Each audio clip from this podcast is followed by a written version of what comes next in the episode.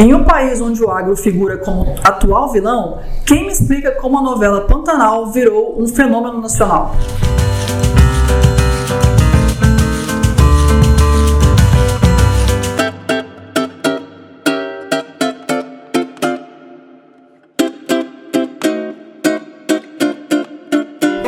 Sejam muito bem-vindos para mais um episódio do nosso podcast Conversa Agro. Meu nome é Roberta e desde já os convido a nos acompanharem nas principais plataformas de streaming e no YouTube. Tudo bom? Meu nome é Eduardo. É, a gente hoje vai conversar um pouquinho sobre a novela Pantanal e como ela tem né, algumas incongruências com a atividade agrícola e pecuária no Brasil. Mas mais que isso também a gente vai refletir um pouco sobre o porquê do sucesso dela, mesmo tendo essas, essas incongruências. Olá pessoal, meu nome é Luiz e nosso objetivo com essa conversa aqui hoje não é falar mal da novela, nem abordar algo que a gente vê que seja errado, porque a novela ela faz um corte romântico, né? Um corte televisivo. Ela vai mostrar uma realidade que ela quer mostrar. Porque é ficcional, né? Ficcional. Ela não traduz a realidade. Só que eu, como uma pessoa que não tive contato com a fazenda desde cedo, igual a Eduardo e a Roberto, quando vejo aquilo, para mim é a realidade. A maioria das pessoas não vão conseguir fazer o filtro entre o que aparece na novela e o que acontece de fato numa fazenda, numa propriedade rural, no caso do Pantanal especificamente, que produz gado. Então, o nosso objetivo aqui é trazer para a realidade algumas coisas que foram aparecendo aqui e ali na novela e mostrar o que, que tem por trás daquilo. É, eu sinto assim, ó, se você tá é, aqui no Brasil em 2022, é impossível em algum momento você não ter tido contato com alguma cena ou alguma conversa envolvendo Pantanal, né? Foi o grande acerto da TV Globo aí a nível de novela dos últimos anos. E de fato, é, partindo do princípio aí de produção artística, mesmo a novela é linda, né? As imagens são maravilhosas. Eu só acho que elas retratam parte do agro. E é uma parte do agro que no agronegócio também existe. Como se diz, a, as cenas contemplativas da, da, novela, aquelas cenas aéreas mostrando é, a natureza, mostrando o rebanho, mostrando o transporte bovino, né, por meio de, de comitivas e caravanas. É tudo muito bonito, é uma forma de contemplativa muito bonita do, do sertanejo, as rodas de viola embaixo de árvores maravilhosas, né, quantas né, no céu estrelado. Quantas vezes você não ficou debaixo de uma árvore olhando sua fazenda? É sensacional. Pra, na, eu, eu, Roberta, particularmente, quando eu estou na fazenda é, com o céu aberto, eu fico lá fora um tempão, eu tenho um telescópio em casa, eu gosto de, de de ver. Então, essa parte contemplativa, ela é inerente à produção rural. Na verdade, todo produtor rural sabe o privilégio que é trabalhar com natureza, trabalhar com animais, trabalhar com uma, com, com uma vegetação silvestre, né? Trabalhar com a vida, né? Trabalhar com a vida, né? Só que eu sinto que a novela, eu não sei se por uma escolha editorial de só mostrar a parte contemplativa da vida sertaneja, ou por tentar é, colocar em confronto um, um agro, entre aspas, bonzinho, com um agro, entre aspas, predativo, eles escolheram mostrar só a forma contemplativa. E quando é para falar do negócio mesmo, eu sinto que os protagonistas se embolam muitas vezes né? E não trazem o melhor que o agro já possui hoje, tanto em forma de tecnologia quanto em forma também de sustentabilidade e avanço econômico. É, eu, eu concordo também. Não sei se foi uma escolha mercadológica, né? Ah, também. Eles têm uma questão lá que eles têm um conhecimento muito maior que o nosso sobre como o público vai funcionar. É, e às vezes é que nem o Luiz falou, né? Às vezes eles têm um o público já tem um recorte que eles precisam aproveitar aquele recorte, pensar aquilo, né? em termos econômicos, né? Mas se você for observar as análises que os, que os personagens fazem sobre como você ser menos sustentável, como ser mais sustentável, você vê que alguns momentos eles entram até em contradição. Sim. É, eu acho que a principal contradição que acontece é do, de um dos, do, dos protagonistas é, é, escolher produzir menos na fazenda dele por uma simples questão pessoal, como se isso fosse sustentável. É. Quando na verdade a gente se a gente pensar que o mundo já tem todas as terras agricultáveis praticamente abertas, então a gente não tem mais para onde crescer a produção agrícola. É, você falar que você não está produzindo o máximo na tua área, automaticamente você está condenando outra área a ter que ser aberta e isso significa derrubada de, de, de floresta. Então acho que começa o primeiro equívoco sobre o que é sustentabilidade nesse momento. É, eu acho que. Eu concordo que eu, eu acho que o maior problema que eu já vi na novela, sem adentrar tanto em cenas assim e roteiro, é esse confronto entre sustentabilidade e desenvolvimento econômico. Na verdade, em qualquer, em qualquer legislação que você pegar nacional e também nas melhores é, conceituações aí de doutrinadores que tratam do aspecto ambiental e também do aspecto do agronegócio, na verdade, crescimento econômico, desenvolvimento econômico não está em confronto com sustentabilidade. Na verdade, eles andam juntos. E eu já vi em alguma cena o, o personagem do Jove, por exemplo, fala assim, não, nós não vamos fazer isso. Tá, mas todo mundo está fazendo isso e é assim que se faz, tal. Não, não. Você não pode pensar só nisso. É sustentabilidade. Tá bom, mas e aí? A sustentabilidade está sendo de qual ponto de vista? Sabe, ela está se limitando à preservação ambiental sem fazer a, o, o outro balanço e essa preservação ambiental se limita a, a, a, verificar uma falta, às vezes, de conhecimento técnico pelo uso de alguma substância ou algum tipo de manejo diferente da pecuária, em detrimento também do aspecto social? É, o manejo sustentável ali, para mim, é um grande ponto de conflito, porque você ter menos gado e utilizar menos a terra não é você ser sustentável, não. sendo que hoje existem práticas extremamente modernas que fazem com que a fazenda permita uma quantidade maior de rebanho ali, aproveite mais a terra e isso é ser sustentável. Você desperdiçar o uso da terra, que é o maior bem que um fazendeiro tem, não é ser sustentável hora nenhuma. Tanto não é que agora que a gente está num momento de grande inflação no mundo, de escassez de alimentos, problemas de estoques, você vê a Europa e os Estados Unidos abrindo mão, inclusive de áreas de preservação permanente e reservas legais, é, cortando investimentos sobre esse tipo de coisa para aumentar a produção agrícola. É. Porque é o seguinte, sustentabilidade tem que ser sustentável. Ela tem que ser sustentável tanto do ponto de vista natural, claro, não estou negando, mas também tem que ser sustentável do ponto de vista humano. A gente tem uma população que está progredindo para chegar a 11 milhões de pessoas em algum momento nos próximos 50 anos. A gente precisa dar alimento para essas pessoas. Se a gente não pensar sobre isso, automaticamente os seus projetos que você acredita serem sustentáveis hoje vão no futuro serem abandonados, tal qual está acontecendo nos países estrangeiros. É, eu assim, eu vou te falar que eu não vou ter expertise suficiente para falar o que, que as legislações internacionais resolveram sobre essas áreas. Mas eu a priori, achando que se, se abrir mão de todas as, as áreas preservadas, é, sem análise um pouco mais é, pormenorizada assim, eu não acho que é uma decisão sábia. sábia. Mas não é o que acontece no Brasil. Na verdade, nós já temos áreas de preservação e áreas de reserva. Eu acho que a discussão é nas áreas que não são de preservação e não são de reserva legal, nas áreas agricultáveis e de ação pecuária. Qual é o problema de você ser sustentável lá, do ponto de vista de atuar da melhor forma possível, atendendo a critérios biológicos, ambientais, enfim, de melhoria de genética, de melhores condições da vida animal e dos trabalhadores, sendo que a área já está aberta para cultivo. Por que, que você não pode melhorar a sua técnica naquela área que já está aberta? E fazer uma intensidade maior naquele coisa. Sim. É, não, e assim, só para corrigir o que, eu, o que eu comentei, né? Eu falo desse, sobre esse aspecto mesmo. Olha, você só é sustentável se você exerce isso. Porque se Sim. você não exercer e vier um, um problema maior, causado às vezes por um evento que você não tem controle, você pode muitas vezes perder um projeto que supostamente seria sustentável porque ele não se provou no tempo. Exatamente. É, esse, é, é, esse é o ponto. Sim, sim. Então, assim, eu, quando eu comparo com a legislação estrangeira, eu falo desse ponto. Olha, eles tinham um projeto de sustentabilidade que eles acreditavam ser o melhor, e no primeiro evento que dificultou esse projeto, eles abandonam.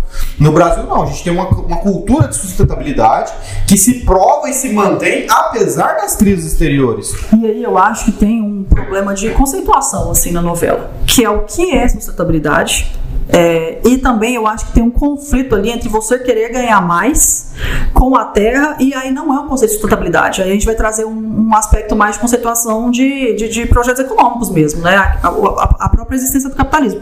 Mas eu acho o seguinte, por exemplo, você produzir mais em menor área é um aspecto tanto econômico quanto sustentável. Isso não é lembrando, produzir mais não é só porque as pessoas pensam assim, quando você produz mais, você está pensando só do ponto de vista da rentabilidade. Normalmente é, não, essa é, é a confusão que as as pessoas fazem. Mas produzir mais, gente, é mais alimento. E mais alimento é controle de preço. Controle de preço é mais pessoas se alimentando com um preço mais barato.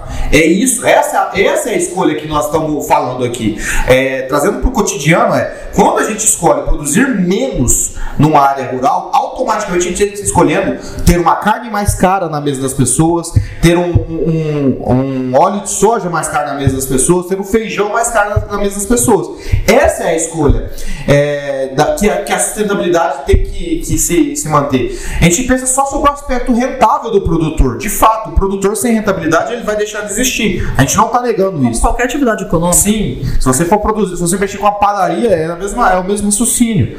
É, a questão aqui é que esta escolha do produtor tem um impacto na sociedade. Se ele escolhe produzir menos, ele está escolhendo entregar produtos mais caros e em menor quantidade para as pessoas lá na ponta da mesa. Então, esse é o desafio. E a questão econômica, é, se você olhar hoje, todos os projetos da Embrapa, o Senar, todas essas entidades que nem são privadas, é, todos esses projetos econômicos vinculados ao agronegócio, eles caminham junto com a sustentabilidade, porque a, a fazenda ela tem que produzir para que o fazendeiro tenha ali o lucro dele, mas ao mesmo tempo ela tem que atingir isso que o Eduardo está falando. Se um desses dois não está acontecendo, tem alguma coisa errada. E isso a novela não. A gente não sabe por quê, uma escolha de roteiro, ou eles não querem mostrar mesmo. A novela camufla ou então pincela de forma incorreta. Tanto é que tem um personagem que aparece de vez em quando ali que ele é colocado como vilão porque ele exige do protagonista que ele tenha uma postura para que a fazenda seja mais produtiva, mais Sim. rentável. E, e, e o protagonista resiste sabe-se lá por qual motivo. É, e assim, esse, esse personagem específico, ele é um consultor financeiro, né? Como se diz, o protagonista, ele paga uma empresa para ser um consultor financeiro, mas assim, eu não sei, sem entrar tanto assim no mérito se, se o, o, a personagem tem caráter ou não, se ele realmente é um vilão ou não, mas o fato dele só propor ações para o José Leôncio já torna ele um vilão nos olhos da novela, né? Eu sinto assim que a novela tenta colocar é, em confronto como rivais.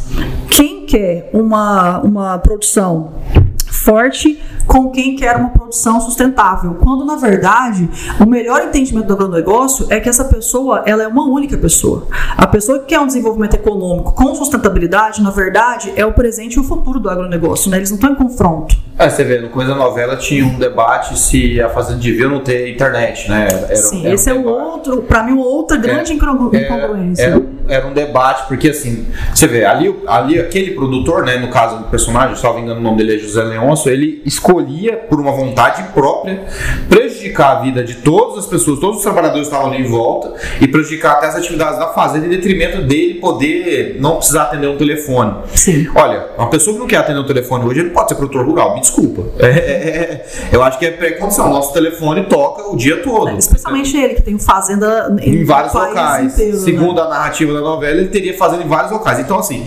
imagina um gerente de uma outra fazenda precisando falar com ele com uma certa urgência, é, seja para poder socorrer em algum desafio ou então para poder fechar um negócio, e o telefone dele está desligado porque não tem internet. Então, assim, é outra incongruência. Beleza, ele quer ter um lugar de contemplação, tudo bem. Ele só não pode colocar isso como uma regra da fazenda, porque ele está colocando o negócio dele em risco quando ele começa a tomar decisões a partir unicamente da perspectiva dele. É, essa incongruência específica da internet, ela está muito relacionada à novela também querer colocar práticas arcaicas como se elas fossem mais virtuosas que o agronegócio moderno. Uhum. Essa ideia me incomoda bastante no sentido também do que você falou. A questão da internet, ela é tão importante hoje no mundo, na verdade, ela é essencial hoje para qualquer pessoa no mundo, seja do ponto profissional, seja do ponto pessoal.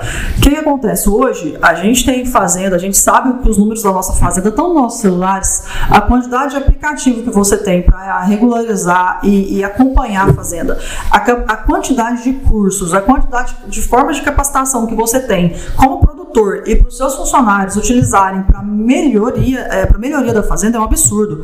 Do ponto de vista pessoal, ele não mora na fazenda sozinho. Ali é uma região que mostra a novela que é muito mais fácil você chegar de chalana ou de avião. Você não tem acesso fácil à fazenda. Não tem você, estrada, Não né? tem estrada. Você está privando as pessoas que lá trabalham e residem de ter uma educação que a internet proporciona de se capacitarem e também uma forma de lazer. Essa, esse meio virtuoso, ah, mas a gente vai tirar o aspecto contemplativo. Isso, isso é uma inverdade, né? Você está, na verdade, é minimizando que as pessoas possam, possam evoluir, na verdade. É, e um dos aspectos da sustentabilidade é o braço trabalhista ali. Sim. Você não pode privar os seus funcionários de um benefício que vai ser não só bom para eles ali como uma pessoa durante o dia a dia dele, da família dele que mora ali com ele, como também durante o trabalho dele.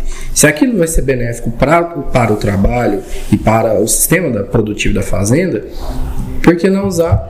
E assim, Nada impede que ele permita o uso dura- na fazenda ali e vá para uma região que essa internet não vai chegar. E nesse aspecto, a novela coloca lá que todo mundo que trabalha na fazenda está muito feliz com essa escolha, né? O que é um- Mas aqui eu É faço, eu faço um parênteses aqui. Quem é produtor rural que estiver me ouvindo vai saber que uma das primeiras perguntas que a gente é, ouve em entrevista para contratação de, de pessoas para trabalhar na fazenda é: lá tem internet? Se a resposta for não, tem como eu colocar? Então, assim, isso também é mentira, né? Essa questão de que as pessoas não se importam com isso é uma inverdade. É, só não gosta de internet quem não conheceu. Quem, quem teve acesso a ela alguma vez gosta da- de- dessa, dessa, dessa tecnologia, né? Sim. É, e mais que isso, para a fazenda, agora especificamente, pensando no outro braço, que é o braço econômico da, da cultura da sustentabilidade, a gente está falando de agricultura de 3.0, 4.0, da industrialização do agro, né? Da gente Sim. poder fazer o cruzamento de dados em tempo real, pegar a meteorologia, comparar com índices de fertilidade do solo versus Sim. ganho de peso do animal, tudo ao mesmo tempo, a gente depende de internet. Sim.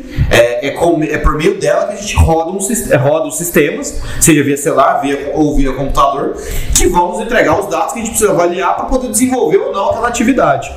É, então, assim, essa escolha, para além da questão da gente estar prejudicando os funcionários, para além da questão da gente estar prejudicando a própria cultura daquele, daquele local, está prejudicando a atividade dele. Ele está escolhendo mais uma vez, naquela decisão, tirar a produção em detrimento de ah, porque eu não gosto. E ah, porque eu não gosto é uma cultura que de fato existe em alguns produtores, é uma cultura que ainda tem que ser é, combatida no Brasil, porque essa cultura no final atrapalha o desenvolvimento da atividade. Sim. É, a a atividade, hoje a gente já debateu isso em outros lugares, ela é compartilhada com vários, é, com vários serviços, né? Sim, eu acho que você ter essa mentalidade de que ah, aqui na minha fazenda eu não preciso de tecnologia é você achar que você é um fim em si mesmo. Que a atividade começa e morre na sua porteira. Isso é uma mentira. Aqui a gente sabe disso, que a gente trabalha com agronegócio. A gente já falou diversas vezes aqui. Hoje você faz parte de uma cadeia. Você pode nem saber a extensão daquilo, mas você faz parte. Você não acaba a sua produção dentro dos seus limites territoriais, né? É, eu acho que dentro desse aspecto também de, de, de métodos arcaicos é, é, em prol do virtuosismo, assim, a gente tem as comitivas, né? As caravanas, que olha, eu, Roberta, pessoalmente posso falar que o meu sonho de infância era participar de uma, de uma comitiva para levar animais, e toda vez que tinha na fazenda, por razões óbvias, né, eu, eu era impedida, mas era meu sonho de infância, mas isso não se cabe, não, não cabe mais na pecuária de 2022, a não ser que seja uma região onde o transporte de outras, outras maneiras não seja acessível, né? A questão da- das comitivas, ela é uma questão muito bonita, assim, de ser filmada. Não é a primeira lindas, vez né? que isso aparece em novelas, tanto na primeira versão do Pantanal como no próprio Rei do Gado, em alguns momentos lá aparecia grandes comitivas de, de gado para fazer o transporte, tudo. Só que se você pegar e, e olhar o que, que acontece dentro de uma comitiva, nada ali é bonito. Não, Nada ali é bonito. Só a filmagem é bonita, porque Sim. o dia a dia da comitiva É de ela vai- extremo sofrimento. é sofrimento para os animais, sofrimento para quem está ali, porque as condições Sim. de trabalho são precárias. Você não tem um acompanhamento veterinário. não. E eu não sei assim, é, se existe, já é uma, um estudo sobre quantos animais vão ser perdidos durante uma comitiva, mas a gente sabe que vão ser perdidos por vários motivos. É, isso depende muito da região que É. está sendo realizada a comitiva, né? Diferente da Roberta, eu participei de duas vezes quando eu era pequeno, Roberta, de comitivas não tão de, de distâncias tão, tão, tão longe. Então, assim, da minha experiência naquela vez, o que eu observei, né? Do ponto de vista do funcionário. O funcionário vai estar ali, vai estar ali é, de sol e na chuva, né? O tempo Inteiro. há Sim. Muitas horas. Os cavalos, é, eles sofrem muito, então você Sim. precisa ter um cavalo para montar e um outro cavalo para ser montado depois do almoço Em teoria. em teoria, no mínimo, né? E assim, você, fora os outros animais que estão carregando os, os utensílios da, da, da comitiva. É, e do ponto de vista do animal, o animal vai pastando. O que, que era o pensamento do produtor antigamente? Ah, eles não perdem peso porque estão pastando. Só que a energia que se gasta para se movimentar esse tanto de, de período é gigantesca. Então, mesmo que nenhum animal morra, é, você tem uma perda ali. Sim. Porque os animais perderam uma semana, talvez, que eles podiam estar sossegados, sem estresse algum, sem nenhum estímulo, só pastando. E ali você está dando estímulo e estresse para eles o tempo todo. E aí, quando eu era pequeno, existia trânsito, já existia tudo isso, né? E, no- e- e, assim, eu lembro que ah, o meu avô, especificamente, São Paulo, mexeu com esse negócio porque ele amava ah, esse, esse conjunto A da obra. É, ele, no fundo, no fundo, ele era, ele era o Zé Leôncio aqui. Ele escolhia o negócio não porque era bom, mas porque ele gostava daquela, daquela festa, né? E ele só parou porque, em um certo momento, é, um caminhão entrou desgovernado e acabou atropelando vários animais dele e quase matou um funcionário dele. Então, assim, naquele dia ele entendeu, mas porque ele viu um acidente, o quão grave era o que ele fazia. Porque até então, mesmo quando meu pai, que era genro dele, trocava ideia, e filho dele trocava ideia, falava, seu Paulo, você já está ultrapassado, não tem motivo de fazer isso mais. Ele falava assim, não, mas é bom, é barato, é não sei o quê. Ele não via todo esse outro conjunto de, de situações. E ali naquele dia ele passou por uma, por uma experiência que ele falou, caramba, eu quase perdi minha vida aqui. Não, assim, a- a- fora todos os, os perigos, aqui igual o Luiz estava falando, hoje a gente tem regulamentações, tanto na área trabalhista quanto nas áreas ambientais, muito mais restritivas do que há 20 anos, 25 anos atrás, né? Então isso não é mais cabível aqui. Agora, em algumas regiões, igual o Pantanal, a gente tem alguns, a gente enfrenta alguns problemas é, de ordem natural também, Logística, né? De né? logística. Então, assim, por muitas vezes as pessoas têm que as pessoas têm que transitar dentro de água, com todos os perigos que o Pantanal mostra muito bem, né? Que são os animais aí aquáticos, né? O é, jacaré, é piranha, e isso traz perdas igual. E, você perguntou, eu não sei se realmente tem um número, mas o que a gente vê é se um animal machuca, dependendo do nível de, de, de, de, de- doença ali, se for uma doença que impede ele andar, por exemplo, não tem nada no que, que esteja Tem que preparado de, né? Exatamente, é um animal que tem que ser sacrificado é, é, no meio do caminho. Igual você estava falando de alimentação. É uma semana que ele está. Sem Igual você falou, sem, é, com estímulo, sendo é, obrigado, forçado a andar o dia todo e se alimentando de uma forma diferente do que você dá. Ele não está com sal, Outra ele está dieta, com né? proteinado. O capim que ele está comendo não é o mesmo que você fornece na fazenda, não é o mesmo que ele estava no, O rumen dele não está adaptado. Exatamente. Então, assim, é uma série de transtornos que isso impacta. Recentemente, eu- lá na fazenda, a gente foi movimentar 150 animais em 12 quilômetros. Gente, em 12 quilômetros é um caminhão. Você não tem como hoje em dia fazer esse transporte fora da sua área rural, é, a igual eu falei, a não ser que a, que a, a área não permita um transporte por caminhão ou outro qualquer, né? Eu, eu, pessoalmente, não lembro da outra novela, pequenininho e tal. E eu não sei até que ponto eles vão estender essa discussão. Se, se o protagonista da novela vai ser cobrado financeiramente ali durante a novela. é, as consequências vão chegar para ele. Eu não sei se a novela vai querer mostrar isso. Mas aqui e ali eles vão colocando alguns indicativos que a- a, As coisas não estão tão as boas. coisas não estão tão boas quanto parece, que a Sim. situação financeira dele ali é pior do que se mostra. Então, assim, eu queria que mostrasse. Porque ia ser muito mais real do que. Seria educativo, né? Seria Sim. educativo. Mas eu não sei se a novela vai chegar nessa questão aí, né? É, nesse ponto aí de mostrar também o que, que ele está perdendo, o que, que ele está deixando de ganhar, a gente traz um pouco da discussão também sobre o ódio que o próprio Zé Leôncio tem em defensivos agrícolas. E eu vejo e muitas vezes o texto fala isso com pouco ou nenhum conhecimento É. técnico, né? A gente já falou algumas vezes aqui nos podcasts sobre é, defensiva agrícola e a gente pretende também fazer um episódio só sobre defensiva agrícola, mas é, ele é um agricultor, né? Em uma das fazendas dele, salvo engano, em Minas Gerais, ele tem uma fazenda que é só de agricultura. E não me parece tão crível que um produtor que vi- vislumbra ser um produtor de longo alcance tenha tanto pouco conhecimento e já, por início, se coloque tão é, contrária à, uti- à uti- à utilização de fertilizantes, né? É, salvo engano, as justificativas deles são que você está colocando em risco a segurança do- dos funcionários. Essa justificativa é meio verdade, assim, porque se você tiver de fato cumprido com as obrigações de EPI, é, com o volume certo da- da- das caudas, né, cuidando para que as moléculas sejam as moléculas adequadas à sua lavoura, esse risco é muito diminuído hoje em dia. A gente já sabe que outras atividades têm um risco muito maior, né? Farmacêuticos têm, têm mais risco hoje do que o- a pessoa que, que lida diretamente com, com isso. Então, assim, essa justificativa de que ah, estou preocupado com os meus funcionários, eu não sei se é tão verdade assim, sabe? Porque ela é meio verdade E de, assim- de, de. Como é que fala? De.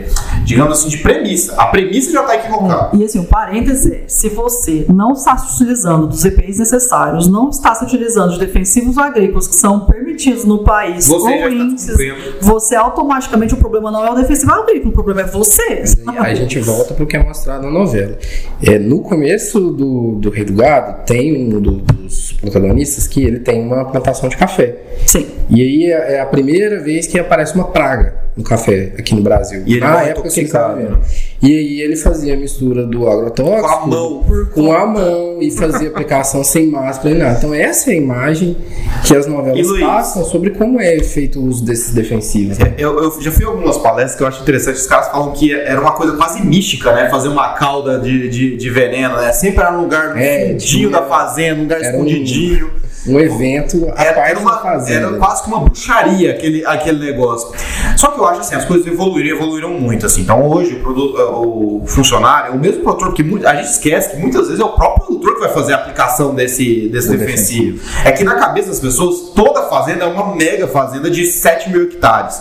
E sendo que a, a realidade brasileira é que 70% das fazendas tem menos de 60 alqueires. É, essa é a realidade do, do, do nosso país. beira a produção familiar. Sim. Fica ali entre o que é a produção familiar e uma produção que já Então, passou um pouco disso. a pessoa ela tem que se vestir adequadamente, né? Tem, tem luva, tem bota, tem máscara, é, tem, normalmente tem um profissional acompanhando para que não tenha misturas equivocadas que possam fazer outro tipo de gás que possam prejudicar, enfim. Então é uma coisa hoje que é muito mais controlada do que, do que era no passado. Essa ideia do, do rei do gado existiu de fato. E se você for observar, realmente muitas pessoas tiveram problema de intoxicação no passado. Mas olha hoje em dia a quantidade de funcionários têm problema de, de- de intoxicação comparado com coisa é infinitamente menor. E normalmente quando você vai observar aqueles casos que existiram, tem sempre um erro com a questão do EPI. Ou não estavam usando, ou estavam usando de maneira errada. Temos o debate de precisamos então melhorar a questão da comunicação, de como utilizar esse tipo de, de ferramenta. Aí eu tô alinhado. A gente precisa realmente ampliar esse tipo de comunicação, mostrar quais são as regras trabalhistas e as regras de proteção da- do, do trabalho que estão vinculadas a esse IPI. Estou totalmente alinhado com isso. Agora, falar que só por isso fa- não dá para usar, eu acho É, que é a fala dele na novela é faz mal porque faz mal e é isso aí eu não vou usar. Então, assim, ele não apresenta nenhum tipo de Sim. justificativa E e nem nada. eu acho que pegar é, a forma como, como os defensivos agrícolas chegaram ao Brasil há décadas atrás. É, certo, 80 anos atrás. Sem nenhum conhecimento. Essa questão do Rio que eu sem- falei, é, assim, como o começo da novela passa um pouco antes da Segunda Guerra, então no final da década Sim. de 30, Então, assim, eu acho 40. que o brasileiro pegar um recorte antigo para justificar o não uso atual é muito desonesto, porque nessa época as pessoas morriam de dor de dente também.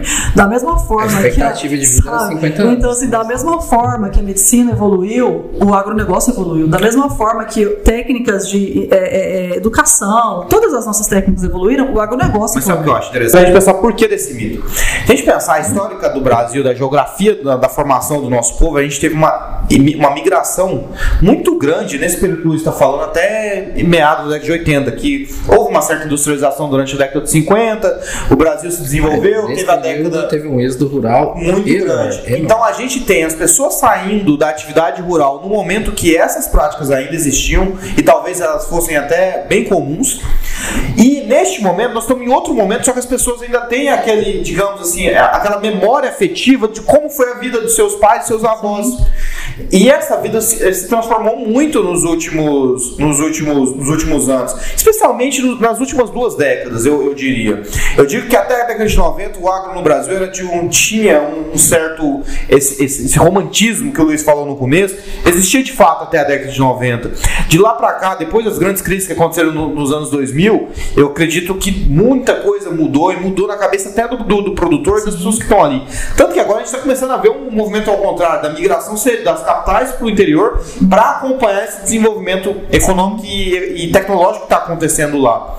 Só que, pensando agora, como a gente falou no começo, que a gente ah, vamos tentar entender por que, que a novela faz esse tipo de escolha e tal. Eu acredito que é um pouco isso tem muito a ver com como as pessoas enxergam o agro a partir da visão de quando elas saíram do agro. Sim. É, as pessoas saíram muito tempo atrás da, da, das fazendas. É. Ah, meu avô, meu bisavô, meu. Eu lembro, olha que loucura. Quando eu era criança, é, eu lembro de ver nos estudos, na, no, no, na apostila de geografia da escola, a teoria de que a gente tinha que arar o chão.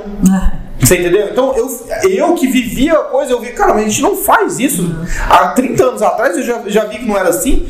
E na escola da minha cidade, que tinha um contato muito próximo com a realidade, era ensinado que era diferente. Você imagina locais mais distantes, lugares grandes centros urbanos. Claramente as pessoas não têm mais ideia de como funciona a, a, a atividade. E aí, quando você não tem ideia, você abre o campo da imaginação. Que eu acho que é o que a novela faz, tenta pegar e se aproximar. Acho que, além disso, a, a, novela é um remake, né? A novela ela é dos anos 90. Então eu acho que muita coisa eles tentaram atualizar, é, mas. trazer pra realidade de hoje, é, mas, mas nem tanto com tanto sucesso, independente do sucesso, é claro, comercial da novela, né? Tanto sucesso fático, né? É, mas nem só de incongruências vive Pantanal. A gente está gravando esse episódio podcast no dia 1 de julho de 2022 e nessa semana a pauta ali é, residiu nas queimadas do Pantanal. É, essa é de fato uma realidade muito triste no nosso país, ele traz impactos ambientais sociais assim em, em, em nível, em níveis devastadores, muitos é, de forma que não se regenera mais, né? Nós aqui já temos um podcast sobre queimadas e em breve vai sair outro. Só que eu queria que esse podcast, que é sobre incongruência do Pantanal, mas também é um agradecimento da vida sertaneja ser mostrada, das pessoas conhecerem essa, ainda que seja só essa parte contemplativa, e um convite para que as pessoas que já gostaram dessa parte bonita do agro entendam que nós não nos limitamos a isso, e isso não é um problema. Em relação aos números é, prejudiciais que nós temos em relação a fogo, é, a mesma empresa que atesta que o agronegócio brasileiro é um dos agros que mais preserva no mundo, as nossas, os nossos territórios nacionais têm números de preservação legal maiores que de outros países, é a mesma empresa que mostra que os números de queimadas estão aumentando. É, comparando assim, falando maiores de outros países que também produzem alimentos. Sim, não sim, adianta sim. a gente comparar não, com a Costa Rica, que, de, que só não, vive de. Rural, é, de produção rural. Só né? vive de turismo, né? É, não, falando de produção rural. Então, assim, não é um problema falar assim, nós somos o agro que preserva, mas nós também temos agentes legais que estão botando fogo no nosso país. É, a gente fazer uma autocrítica para o agro não é sinal de terra arrasada, da mesma forma que você reconhecer coisas boas no agro, você não está passando pano para aquilo que está errado. Então, eu gostaria de deixar um convite aqui para quem gostou dessa parte contemplativa do agro, falar assim: olha, a gente é mais que isso, a gente não é todo essa, essa, esse cenário de vilania que a gente está sendo colocado aí no Brasil. Venha conhecer um pouco mais do, do agro, pergunte, se questione e aquilo que tem que ser combatido, vamos combater junto. É, já caminhando para o final dessa conversa nossa aqui, a gente vai fazer um podcast a mais sobre queimadas e a gente vai fazer um podcast sobre defensivos agrícolas. Sim. Então, assim, a gente entende os problemas que o agro tem. A gente não quer que você deixe de ver a novela, porque a novela é muito boa, mas Sim. que você veja a novela com um senso crítico a mais. Porque o Brasil necessita do agronegócio forte e a gente entende que o agronegócio forte é um agronegócio sustentável. É, eu, eu acho que não é só o Brasil, né? O mundo, a gente precisa comer. É, a gente vive disso, sabe? A, gente, a verdade é que, pelo menos desde a década de 50, o mundo não passa por uma grande fome. E se você for observar, desde a década de 50, tem o desenvolvimento dos defensivos agrícolas que se tornaram, fizeram com que a gente pudesse produzir muito mais alimentos, né?